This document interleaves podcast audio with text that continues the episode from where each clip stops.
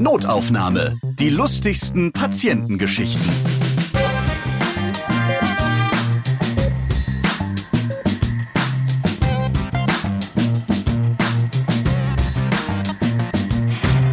Da seid ihr wieder. Prima. Hallo, ich bin Ralf Potzus und in diesem Podcast erzählen Ärzte und Mitarbeiterinnen im Gesundheitswesen von ihren lustigen Begegnungen mit ihren Patienten. Ich habe vor ein paar Episoden mal gesagt, ich würde mich echt freuen, wenn bei Notaufnahme eine Frauenärztin mitmachen würde. Und jetzt ist es soweit. Ich spreche mit der Gynäkologin Dr. Med Sheila Delis in Wiesbaden. Hallo. Hi, hallo.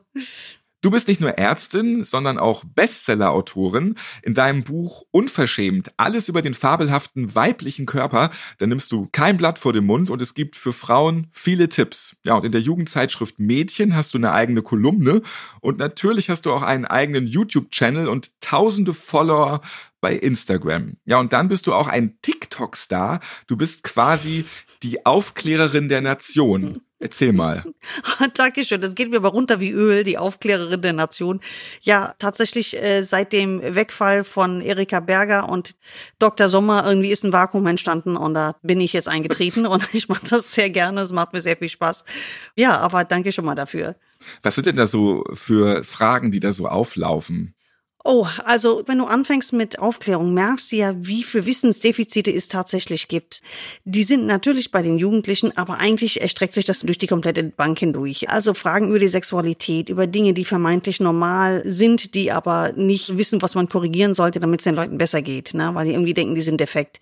Oder Dinge, die sie für abnormal halten, die aber vollkommen normal sind. Also das sind wahnsinnig viele Themen und es erstreckt sich wirklich bis ins hohe Alter. Also viele Frauen, ich arbeite ja meistens mit Frauen zusammen, haben auch sehr viele Wissenslücken und äh, ja, das ist dann meine Aufgabe, dies zu füllen. Also diese Lücken zu helfen, zu stopfen, sozusagen, ja.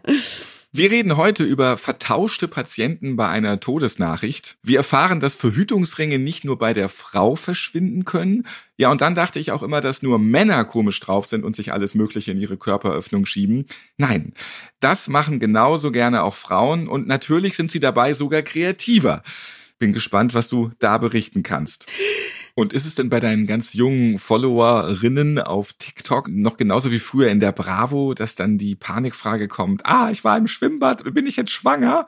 Tatsächlich so ähnlich, ja. Also die fragen die oft nicht so direkt im TikTok, sondern da kommen die meistens auf mein Instagram, äh, da schicken die mir da ein Message und dann kommen wahnsinnig viele solche Anfragen. Es bricht dir zum Teil auch wirklich das Herz. Ne? Da sind wirklich so kleine Mädchen, die sagen, ich habe das Handtuch benutzt von meinem Bruder, kann ich jetzt von ihm schwanger sein und so Dinge. Wo man irgendwie sich fragt, oh Mann, du Arme, was sind das für Zustände? Zustände zu Hause. Warum wird darüber nicht gesprochen? Warum fühlst du dich so einsam, dass du äh, einen völlig anonymen Kanal suchen musst, wo du dein Herz ausschütten kannst? Ne? Das ist schon traurig. Also das spricht nicht wirklich gerade gute Sachen über die Aufklärung in den deutschen Schulen, finde ich. Mhm. Handtuch vom Bruder nehmen, das birgt wahrscheinlich noch ganz andere Gefahren, äh, aber nicht, dass man schwanger wird. ähm, muss ein Teenager-Jung. Ähm, und jetzt bist du ja gebürtige Amerikanerin. Wenn mhm. du das so vergleichst, die Fragen, die in Deutschland auflaufen und die Fragen, die in den USA auflaufen, sind das ähnliche Fragen zum eigenen Geschlecht oder unterscheidet sich das dort? Weil es Amerika ist ja eigentlich immer so Brüder als ja, Deutschland? Ich liebe diese Frage. Man sagt ja immer, die Amis sind so Brüder, aber tatsächlich, da gibt's eine Brüderie, ja. Das gehört zum Teil zum Kultur, aber äh, die anderen Sachen, meistens wird drüber gesprochen. Also man kennt sich eher so aus mit so Dingen wie Ausfluss und Perioden und Eisprung und, und Verhütung schon eher mal mehr als bei den Deutschen. Also seltsamerweise wird Sex in Deutschland ja offen gelebt oder der Frauenkörper wird ja überall gesehen. Und aber über die Sexualität der Frau jetzt beispielsweise wird immer noch eher so schemenhaft gesprochen und in den USA ist es eher anders. Also nach außen hin gibt man sich eher zurückhaltend, was die Sexualität anbelangt. Aber wenn es um die Facts geht, sind die meisten dort ein bisschen besser ausgestattet. Was beide Kulturen gleichermaßen haben oder beide Teenies gleichermaßen haben, ist ein Druck fürs sexuelle Performance. Ne? Das ist etwas, das lässt meine Ohren und deine sicherlich auch schlackern, wenn du hörst, was die da für Ansprüche an sich selber stellen. Da denkt man sich, wow. Ne? Das ist halt die Generation, die total easy Zugang hat zu Pornografie und denkt, das ist alles normal ja? und erstrebenswert. Und das ist, ähm, ja, das ist ein Problem, ja, sagen wir mal so. Das ist ein Problem und das ist ein bisschen bedenklich, was da rauskommt, ja. Also wenn du heute aufklärst, dann musst du eher sagen, äh, weniger. Du musst nicht alles machen ähm, in der Reihenfolge, wie es im Porno da so läuft. Richtig, richtig. Und für einen Teenager muss Analverkehr nicht zum Standardrepertoire gehören. Ne? Also das ist solche Sachen, wo ich immer wieder so staunen muss und denken muss, warum glauben die, also Jungs wie Mädels, dass diese Dinge sofort und schnell gemacht werden müssen und erlernt werden müssen, weil sonst, keine Ahnung. Das ist ein bisschen bedenklich für mich. Aber gut, das ist halt deren Jugend und die müssen da auch durch. Also schauen dann auch Mädels genauso viele Pornos wie Jungs und nutzen Teenager insgesamt Pornos, die man schnell kriegt im Internet auch als Aufklärung. Äh, ich denke ja, die wissen schon, dass das nicht echt ist. Das wissen sie schon, aber dennoch die Art, was da gezeigt wird, ne, wie die Frauen aussehen, wie die Männer aussehen. Ich glaube, das macht schon was mit einem. Das macht auch schon was mit deren kleinen Gehirn. Also ein Mädchen guckt jetzt nicht, denke ich mal, Pornos mit der Absicht irgendwie sich aufzugeilen oder sich einen runterzuholen. Ich denke, das ist eher mal wirklich einfach Neugierde. Ich hatte letztens zum Beispiel auch ein Gespräch gehabt mit ein paar Mädels aus der Gruppe, die waren alle so 15, 16, da ging es um das Thema Selbstbefriedigung und da haben die zum Beispiel gesagt, die dachten, also alle drei unabhängig voneinander, die hatten das erste Mal so offen drüber gesprochen, die haben jeweils gesagt, die haben gedacht, das machen nur Jungs. Die haben gedacht, das machen keine Mädchen, vollkommen normal. Und eine von den Damen, die war schon 19 und äh, studiert auch. Die andere war aus dem Arzthaushalt, also die jetzt nicht aus einem unaufgeklärten Haushalt kommen, sondern das ist einfach das, was die aufsaugen, ja, aus der Umgebung also alle Eltern mal ein bisschen Finger an die Nase, äh, da müssen wir uns mal dran fassen, dass wir vielleicht einfach auch mehr selbst die Kinder aufklären. Absolut, ja. Dann müssen sie nicht irgendwelche Filmchen zu Rate ziehen. Absolut. Das fängt aber auch immer bei uns selber an. Ne? Du glaubst, du bist aufgeklärt, du glaubst, du bist locker, du glaubst, du kannst mit allen gut umgehen und deine Kinder halten dir definitiv, äh, du bist dann wirklich gezwungen, dich mit deinen eigenen Sachen auseinanderzusetzen auch. Also das ist wirklich so. Also wenn du selbst das zum Beispiel, eine Frau, die ihre Periode irgendwo dann doch ein bisschen peinlich und, und irgendwie dreckig findet, die Kinder kriegen das absolut mit. Ne? Das, die kriegen das eins zu eins mit. Und das ist für die dann auch was Peinliches oder was Dreckiges. Ja? Ähm, wir fangen mal ein bisschen vielleicht mit dem harmloseren an und bewegen uns mal in die andere Gerne. Richtung. Also ich habe mal eine Frau gehabt nachts in der Notaufnahme, die gekommen ist, weil sie ihren Verhütungsring nicht mehr gefunden hat. Mhm. Also einfach alle, die das nicht wissen, man kann mit der Pille verhüten, du kannst mit Kondom verhüten und du kannst aber auch mit einem Ring verhüten. Das ist so ein Silikonring, den du in die Vagina reintust. Das ist ungefähr so vier Zentimeter breit im Durchmesser und ist flexibel. Und ähm, sie hat den nicht mehr gefunden nach dem Sex und sie hat jetzt gedacht, dass ihr Freund ihn irgendwo hineingestopft hat und dass der da nicht mehr rauskommt. Also in ihren äh, eigenen Körper. Ja, das ist so ein bisschen das Missverständnis, was viele Leute haben über Körperöffnung, also sei es Ohr, Nase, Auge oder Vagina. Also die Leute denken, das ist da oben hin irgendwie offen und es kann dann irgendwie im Bauchraum jetzt beispielsweise verloren gehen. Das glauben wirklich viele. Und äh, das hat sie ähm, schon so Angst gehabt, was ist, wenn das Ding irgendwo jetzt, keine Ahnung, am Magen ist und irgendwas abschnürt. Und ich natürlich untersucht, die ganze Vagina abgesucht, nicht gefunden, nicht gefunden, nicht gefunden. Dann habe ich gesagt, du, da ist es wahrscheinlich einfach im Klo rausgekommen. Und apropos Klo, der Freund, der war dann auch mit dabei, kam von der Toilette runter und hat gesagt, ich glaube, ich habe es gefunden. Und es war um sein Eichel herum. Das hat er sich um sein Eichel herum gelegt und er hat sich einfach die Vorhaut draufgelegt und das ist dem gar nicht aufgefallen. Ja, ich wollte gerade fragen, das muss man doch spüren irgendwie. Der, der, der, frag mich da, ich habe keine Ahnung. Das hat sich da unter seine Eichel gelegt und dann irgendwie die Vorhaut drüber, das war's dann. Ja, das, dann, das, das drückt doch, das zwickt doch, das ist doch, also. Ich, kann es dir nicht sagen. Ich ja. kann es dir nicht sagen. Aber das kommt wohl häufiger vor, als man meint, dass da auch, äh, keine Ahnung, äh, Intimschmuck und sowas verloren geht in Vorhäute von Männern. Ich habe auch schon Ach, mal einen Ehering ja. rausgeholt. Das habe ich ja schon überall gesucht. Einmal beim Nacktputzen nicht aufgepasst und schon ist der Lieblingsring von der Schwiegermama verschwunden. Ja. Dann erklär das mal, ne? warum ja, die Schwiegermama und deine, deine Vorhaut ist. Nee, die Geschichte würde ich gerne hören. Ganz genau. Also das ist so eins von vielen Dingen, die man aus der Scheide rausholen kann. Also was ich auch schon mal gefunden habe, das war auch krass. Und das kommt relativ häufig vor. Da kommt also eine Frau mit der Beschwerde, dass sie sagt, mein Freund sagt, in meiner Vagina piekst ihm irgendwas und wir wissen nicht, was es ist. Und dann gucke ich und da hole ich so zwei, drei Bällchen raus, die sind dunkelbraun und ungefähr so ein Zentimeter große dunkelbraune Bällchen. Wie eklig wird es jetzt für die Hörer, die gerade essen während dieses Podcasts? Ja, dann Brötchen mal weglegen vielleicht. Okay, verstanden. Also, für mich ist das jetzt nicht eklig, aber für jemand, der jetzt Nein, äh, erzähl, alles gut. Das ist ja, aber äh, für jemand, der das jetzt nicht äh, nicht nicht in der Materie auskennt, vielleicht gerade bei den männlichen Es Wesen. waren dunkle Kügelchen und ich bin gespannt, ja. Ja, und dann habe ich das angeguckt und angeguckt, aber was kann das sein, was kann das sein, was kann das sein? Und zwar war das, Ralf, kennst du bei den OBs, ne? Also stell dir mal einen Gedanken vor, ein OB, was in Plastik verhüllt ist, ne? Dann machst du erst den mittleren Streifen ab und dann machst du diese Tamponhülle von der Unterseite ab, wo das Bändchen rauskommt. Und als letzten Schritt musst du quasi die Kappe abmachen. Diese Plastikkappe von diesem OB. Und dann führst du es ein, klar. Und Und, sie hatte so zwei, genau, also sie hatte zwei oder dreimal vergessen, diese Kappe abzumachen von dem OB.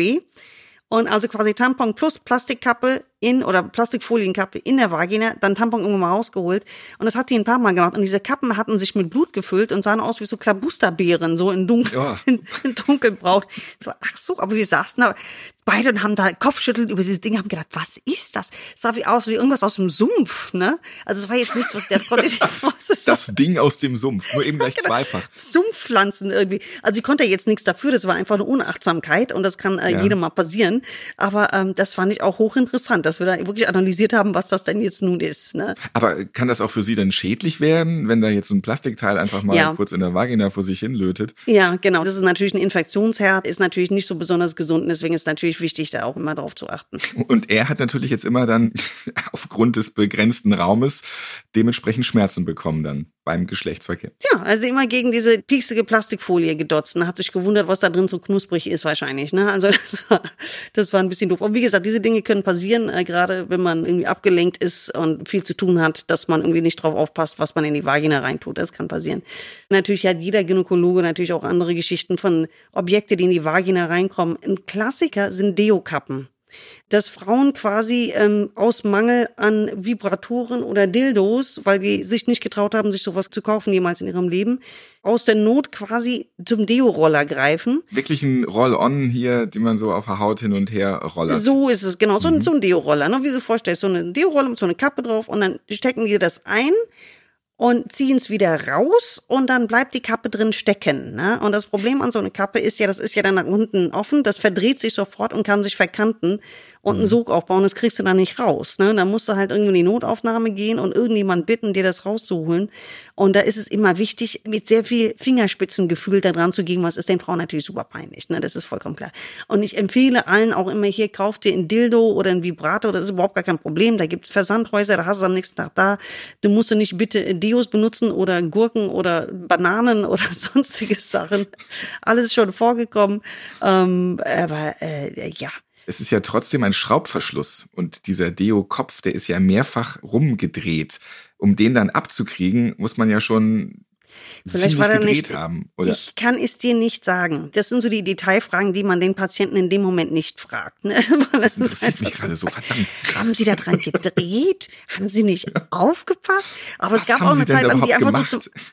Zum Abziehen, so, warum hast du das, warum hast du wenigstens nicht die andere Seite genommen, wo keine Kappe abgehen kann? Ja, zum Beispiel. genau. Ja, das ist tatsächlich bedauerlich und ist es natürlich peinlich, wenn man wegen sowas in die Notaufnahme gehen muss. Das ist vollkommen klar. Werbung. Ich habe einen Podcast-Tipp für euch. Fünf Tassen täglich, der Chibo Podcast. Den moderiere ich auch und ich verspreche euch, der Podcast ist informativ und unterhaltsam. Ja, und alle, die Kaffee mögen, die kommen hier voll auf ihre Kosten, denn in jeder Folge steckt ganz viel Kaffeeliebe. Bei dem Expertentalk zu nachhaltigen Themen sind Prominente und Aktivisten oder Wissenschaftler im Gespräch mit Chibo-Experten. Zum Beispiel geht's da um Sharing Economy, plastikfreies Leben, Secondhand. Wir sprechen über Tierwohl, Fairtrade oder das Lieferkettengesetz. Fernsehmoderatorin Anastasia Zamponidis ist Expertin für ein Leben ohne Zucker und sie erklärt uns, wie wir zuckerfrei essen können und warum es uns dann besser geht. Ich bin fitter, ich bin besser drauf. Ich esse nur, wenn ich Hunger habe. Ich bin echt nicht mehr die Jüngste und halte mein Gewicht. Ich werde jünger geschätzt. Ich schlafe besser. Ich bin nie erkältet. Ganz ehrlich, ich finde einfach keinen Grund, Zucker zu essen. Fair Fashion Bloggerin und Model Marie Nasemann gibt uns Tipps, was wir noch anziehen können, ohne die Umwelt zu belasten und Näherinnen auszubeuten. Es ist ein besseres Gefühl, wenn man Fair Fashion trägt. Ich freue mich, wenn Leute mir Komplimente machen, fragen, woher mein Outfit ist und ich dann einfach sagen kann, ja, dieses Kleid wurde übrigens fair in Polen genäht und die Schuhe stammen aus Portugal. So, das macht mir einfach Freude, ja. Und der Kaffeesommelier, der ist immer am Start und hat für euch frisches Kaffeewissen und leckere Rezepte.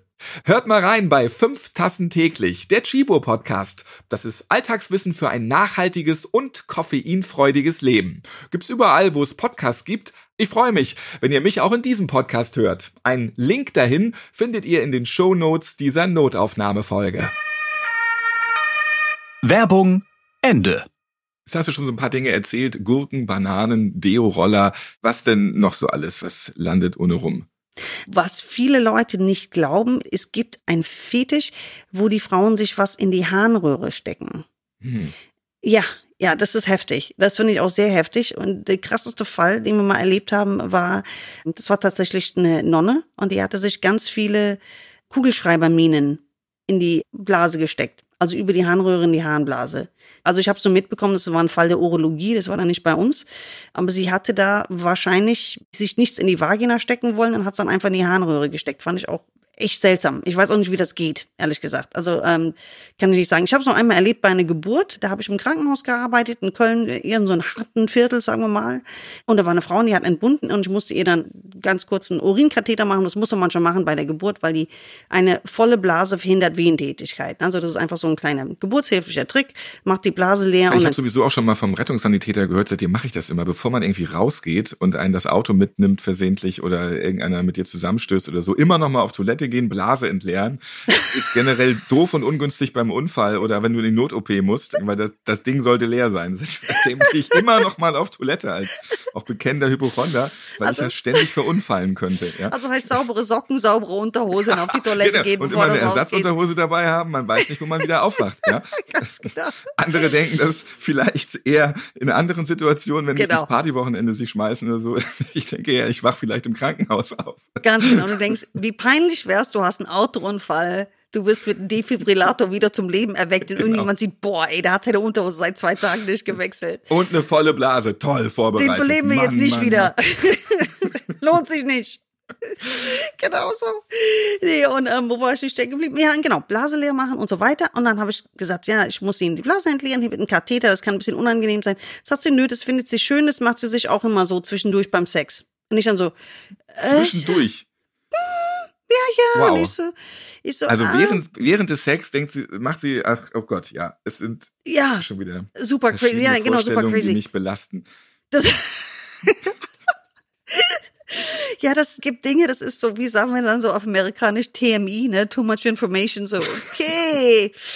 Alright, Ich betrachte auch zukünftig Kugelschreiberminen ganz anders. irre, ne? Irre, das habe ich auch Jetzt gedacht. muss ich immer, wenn ich so einen Kugelschreiber in der Hand habe, an die katholische Kirche denken. Toll. Und das in keinem guten Zusammenhang. Ja, das sind so die Dinge, die man reinstecken kann und vielleicht wieder rauskriegt oder auch nicht, ja. Also ich glaube, eins der kuriosesten Dinge, was ich mal erlebt habe, war eine Frau, die ins Krankenhaus gekommen ist, von ihrem äh, Frauenarzt oder Hausarzt geschickt, weil die dachten, die hat einen riesigen Bauchtumor, weil der Bauch irgendwie groß und hart und irgendwie fühlte sich alles nicht normal an.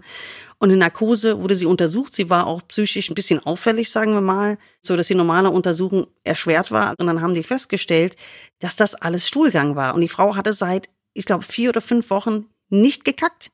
What? Die ist nicht auf Toilette gegangen. Das hat die zurückgehalten und er hat während der OP hat er da echt wochenalte Würste rausgeholt aus dem Enddarm, also wirklich einfach so da rausgepult und ihr dann anschließend, du siehst gerade aus, als würde dir gerade schlecht werden. Ich, ich, ich habe mich gerade woanders hingebeamt. Ja, also lass sie einfach weiterreden, aber dann ist die Geschichte vorbei. Du schaffst es, Ralf. Und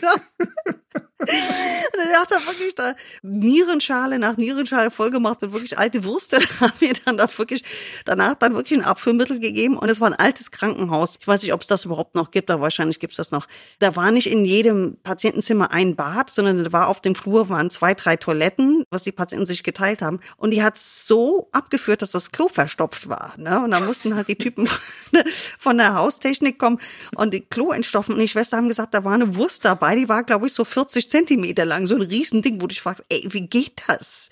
Wie geht das? Ich habe in diesem Podcast gelernt, es geht irgendwie alles. Das ist das ähm, Erschreckende, aber auch das Unterhaltsame.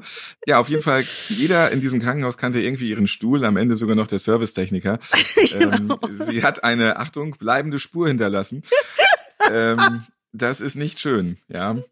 Aber warum? Warum? Hier ist wieder die Frage, ich weiß, man darf da nicht nachfragen, aber warum ist sie wochenlang nicht auf Toilette gegangen oder hat das bei sich behalten? Das wissen wir nicht. Das ist wahrscheinlich das Endresultat einer länger bestehenden psychischen Erkrankung. Ne? Sowas passiert ja nicht von heute auf morgen, sondern ich denke, das hat etwas mit Kontrolle zu tun, Ängste zu tun. Wir können jetzt nur rätseln. Wir haben ja im Krankenhaus immer nur eine kleine Momentaufnahme von der Patientin. Was da für eine lange Geschichte dahinter sich verbirgt, das weiß ich nicht. Vielleicht ist sie auch einfach nur eine sehr ich-bezogene Person. Sie mag einfach nicht abgeben. Genau. Denkt, sie hat so lange an der Wurst gearbeitet, nur weiß keiner zu schätzen, jetzt behalte ich sie. Ganz genau. Nee, und weiß dein es. Kollege im OP, der das da jetzt alles in liebevoller Kleinstarbeit herausgepult hat, bei, muss man ja auch mal dazu sagen, bestialischem Gestank. ja. ja. Und das ist ja auch nicht nur alles hart und bröckelig und es ist auch flüssig und sickert und es ist auch eine Geschichte, die nicht schön ist auf jeden Fall und die wahrscheinlich auch gedauert hat während der OP. Was denkt man in diesem Augenblick? Ich denke, der denkt sich, ich werde hier nicht ausreichend bezahlt für diese Arbeit. also nee, mal Spaß beiseite. Aber ich denke, man ist natürlich auch verwundert darüber. Ne? Das war damals mein Chef, der auch älteren Semesters war. Und ich glaube, der war verwundert darüber, dass er immer noch überrascht wird mit Dingen aus der Medizin. Du wirst dein Leben lang als Mediziner mit Dingen überrascht. Du dachtest, also das hätte ich auch nicht gedacht, dass ich das jemals erlebe. Ne? Das ist schon heftig. Ich habe es eingangs erwähnt, ich habe mir immer gedacht, wann ist es soweit? Weil das muss natürlich auch mal irgendwann Thema werden bei Notaufnahme. Es gibt natürlich auch mal Dinge, wo sich Ärzte irren, wo sie Patienten vertauschen. Der Klassiker ist das amputierte Bein, was dann leider doch nicht das Richtige war. Das passiert eben auch tatsächlich ab und zu. Und jetzt geht es bei dir um eine vertauschte Todesnachricht. Das ist dann schon echt eine heftige, schwarzhumorige Geschichte. Ja, das war übel. Also damals, ich habe den ganzen Tag drüber gelacht, aber eigentlich darf man nicht lachen. Also wenn du im Krankenhaus arbeitest und äh, diesen Level an Arbeit bringst, was wir damals gebracht haben. Also wir waren alle auf relativ belastenden Stationen. Also wir hatten damals in dem großen Krankenhaus, wo wir waren, hatten wir eine Station, da waren die Krebspatienten, ein paar operierte Patienten und Patienten, die auch Kinder verloren hatten, also quasi äh, Fehlgeburte und Chemotherapien. Also es war alles zusammen. Wir hatten große Operationen gehabt, die sehr, sehr, sehr, sehr, sehr lang gedauert haben bei Patienten, die trotzdem nicht lange überlebt haben. Wir haben, jeder von uns der damals gearbeitet hat, in dieser Atmosphäre. Sehr, sehr viele Nachtschichten gearbeitet, sehr, sehr viele Patienten die Hand gehalten, sehr viel Angehörige umarmt, sehr viel Sterbebegleitung gemacht. All diese Dinge, ohne dass man uns irgendwie unter die Arme jemals irgendwie in irgendeine Form gegriffen hat. Ne? Also das heißt, es gab da keine Supervision. Wir waren auf uns allein gelassen. Ich denke, das war auch die Hilflosigkeit auch von unseren Oberärzten und Chefärzten, weil denen ging es ja genauso. Das alles vorausgeschickt, um zu erklären, warum man eine gewisse Art von schwarzer Humor dann irgendwie mit der Zeit mal entwickelt entwickelt. Eine Freundin von mir, die bei uns angefangen hatte, auch als Ärztin, hatte dann ihren ersten Nachtdienst gehabt. Und in diesem Nachtdienst ist auf diese Krebsstation eine Frau gestorben, eine ältere Frau. Wir nennen sie jetzt mal Frau Müller. Jetzt gab es ein Problem, auf dieser Station gab es gleichzeitig zwei Frau Müllers. Ne? Wir nennen sie beide Lise Müller. Die eine hatte Krebs und ist gestorben und die andere hat eine kleine Routine-OP gehabt. Meine Freundin hat eine schwere Nachtdienst gehabt, ist rumgerannt. Also wenn ich sage Nachtdienst, bedeutet das, du hast ganz normal tagsüber gearbeitet, also bist nicht zur Nacht gekommen. Du hast ganz normal deine Tagschicht gehabt. Dann sind alle Leute nach Hause gegangen und dann bleibst du. Also du bist quasi 24 Stunden da. Die war richtig, richtig durch den Wind. Und als ich morgens sie abgelöst habe und, na, wie war's? Dann war sie vollkommen fertig. Ich habe gesagt, was ist denn passiert? Hat sie gesagt, ja, die Frau Müller ist gestorben. Hab gesagt, ja, das soll jetzt nicht herzlos klingen, aber es war, ähm, wenn jemand länger im Sterben lag, dann ist es ja dann irgendwann mal für denjenigen eine Erlösung. Dann ja, war abzusehen. Hat sie gesagt, ja, das Problem war, Sie hat dann irgendwie nachts um vier, hat sie dann irgendwie die Akte rausgeholt, also nachdem diese Frau also in ihrer Schicht gestorben ist, hat sie die Akte rausgeholt, hat gesagt, jetzt muss sie den Ehemann anrufen und ihn benachrichtigen. Akte rausgeholt, Telefonnummer rausgesucht und da angerufen. Also mit in der Nacht klingelt's bei diesem Mann. Und sie sagt, ja, ich bin Stockner. Hm, hm, hm. Ich muss Ihnen leider mitteilen, Ihre Frau ist in der Nacht gestorben. Und der Mann war vollkommen platt. Er hat gesagt, ja, aber ich habe gedacht, das ist nur eine Kleinigkeit. Und er denkt sich nur, Ey, wie gesagt, Krebs ist doch eine Kleinigkeit, der Mann verdrängt. Ja, ganz schlimm. das denkt man als Arzt ja oft, ach, wieder diese Verdrängung von diesen Patienten genau, oder ist genau. wieder komisch und und die so, nee, nee, das haben wir schon erwartet und so, war jetzt nicht so ganz überraschend. Und so. Also, schon erwartet. Der dann so, ei, ei, gut, und hat dann irgendwie aufgelegt. Und jetzt ist dann irgendwie so nach zehn Minuten ihr Fehler aufgefallen, dass sie beim Ehemann von äh, Lise Müller 1 angerufen hat, die einfach nur eine Ausschabung bekommen hat und so ein kleiner Eingriff. Immerhin hat sie schon nach zehn Minuten gemerkt, weil in 20 Minuten hat man auch einen guten Strick geknotet, sag ich. Ja, genau. Und dann hat sie da angerufen und hat gesagt, ja, nee, ich bin's nochmal, Doktor, Klinik. Und ich muss Ihnen sagen, wir haben Ihre Frau vertauscht, Ihre Frau lebt geliebt. Und ich habe gesagt, und was hat er gesagt? Und dann hat er wieder gesagt, ein gut. Hey, habe ich mir schon gedacht. hat sich eigentlich nicht viel verändert. weißt du so, um 4.10 Uhr kommt der erste Anruf, um 4.20 Uhr kommt der zweite Anruf. Danach legt er sich ins Bett und wird morgens wach und denkt, ich habe ganz merkwürdig geträumt. Ich habe geträumt, die Ilse ist gestorben. So ganz, ganz übel irgendwie. Und sie war fix und alle, die konnten sich das nicht verzeihen. Ich habe die ganze Zeit so gelacht. Ich habe so, ich habe gesagt, ey, das kann passieren. Ja, und vor allen Dingen, ich meine, das musst du ja umgekehrt sehen. Ne? Stell dir vor, du kriegst eine ganz, ganz, ganz schlimme Nachricht und du wünschst dir doch nichts sehnlicher, als irgendjemand anruft und sagt, das ist ein Versehen. Ja, also insofern ist das ja eigentlich was Gutes. Ja, vielleicht kann er danach seine Frau besser schätzen, weil er irgendwie weiß, dass es oder sieht, wie schnell das Leben gehen kann. Aber das gehört zu dem schwarzen Humor, was man entwickelt, wenn man wirklich auf so eine Station geht. Du bist in sehr vielen grenzwertigen Situationen auch einfach in dem Leben von diesen Menschen auch dabei. Ne? Ähm, sehr, sehr viele kritische Dinge, sehr, sehr viele Dinge, wo du vielleicht helfen kannst und vieles, wo du einfach nicht helfen kannst. Ne? Vieles, wo du auch einfach nicht, dir fehlen auch einfach die Worte, weil, also das war schon irgendwie krass. Sheila, ist dir noch was in deiner Arbeit als Frauenärztin, als Gynäkologin passiert, was seltsam ist? Also wir haben natürlich, äh, in meinem Fach gibt's alle möglichen äh, kleinen lustigen Situationen, aber seit Jahren haben wir einen anonymen Anrufer. Das ist ein Mann, der sich sehr, sehr interessiert für den gynäkologischen Stuhl. Ja, und so ruft okay. er immer, ja, der ruft immer an und meistens hat er irgendeine Azubine dran, die dann irgendwie voll rot anläuft und wissen wir schon, aha, der Typ ist es wieder. Und dann redet er immer in so einer hohen Stimme und sagt, habt ihr dann noch diesen Stuhl?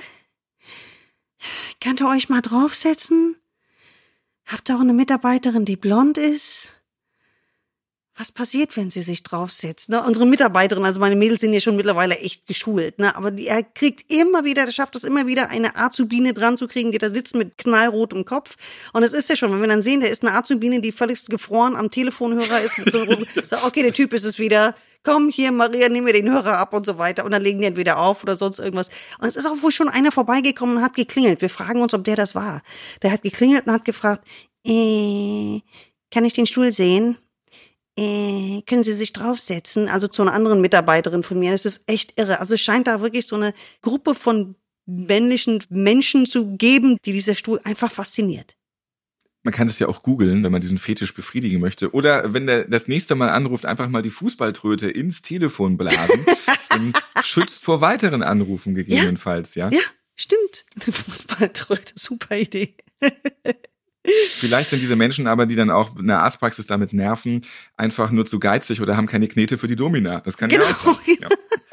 genau. Genau so. Sheila, vielen Dank für deine geteilten Erlebnisse. Das war's für heute. Schön, dass ihr dabei wart und die Gynäkologie-Geschichten gehört habt. Ja, mehr von Sheila gibt es in ihrem Buch Unverschämt. Alles über den fabelhaften weiblichen Körper und Ganz neu, es gibt ein neues Buch von dir, Woman on Fire. Kannst du da noch ein, zwei Sätze zu sagen? Ah, Woman on Fire geht um die fabelhaften Wechseljahre. Ich sehe mich ja seit Jahren als Wechseljahresrevoluzer und will sozusagen das Bild der Wechseljahre ein neues Gesicht verpassen, damit wir sehen, es ist nicht langweilig und doof, sondern es ist sexy und macht Spaß mal reinblättern, lesen, kann ich euch empfehlen. Und Notaufnahme auch, könnt ihr auf allen Podcast-Plattformen hören. Natürlich auch bei Apple Podcast, Amazon Music und Spotify. Ladet euch gerne diese Podcast-Apps herunter und einfach mal Notaufnahme hören. Ich bin Ralf Potzus und ich freue mich, wenn ihr diesen Podcast abonniert und weiterempfehlt, liked und natürlich wieder hört. Bis zum nächsten Mal. Notaufnahme. Die lustigsten Patientengeschichten. Ihr seid Ärztin, Arzt oder Arzthelfer? Ihr arbeitet im Gesundheitswesen? Ihr habt auch unterhaltsame Geschichten mit Patienten erlebt? Dann schreibt uns gerne an notaufnahme.podever.de. Und nächstes Mal hört ihr. Ja, wie feiert man denn jetzt ein homöopathisches Weihnachten? Was gibt's da für Absurditäten? Du wirst lachen, es gibt Globuli, falls man sich überfressen hat an Weihnachten. Oder einen empfindlichen Magen hat oder vielleicht zu viel getrunken hat. Dann nimmt man halt Zucker, damit man was gegen den Zucker hat. Ja, du weißt doch, Ähnliches mit Ähnlichem. Das ist doch das Grundprinzip der Homöopathie. Notaufnahme. Die lustigsten Patientengeschichten. Eine Produktion von Pod Ever.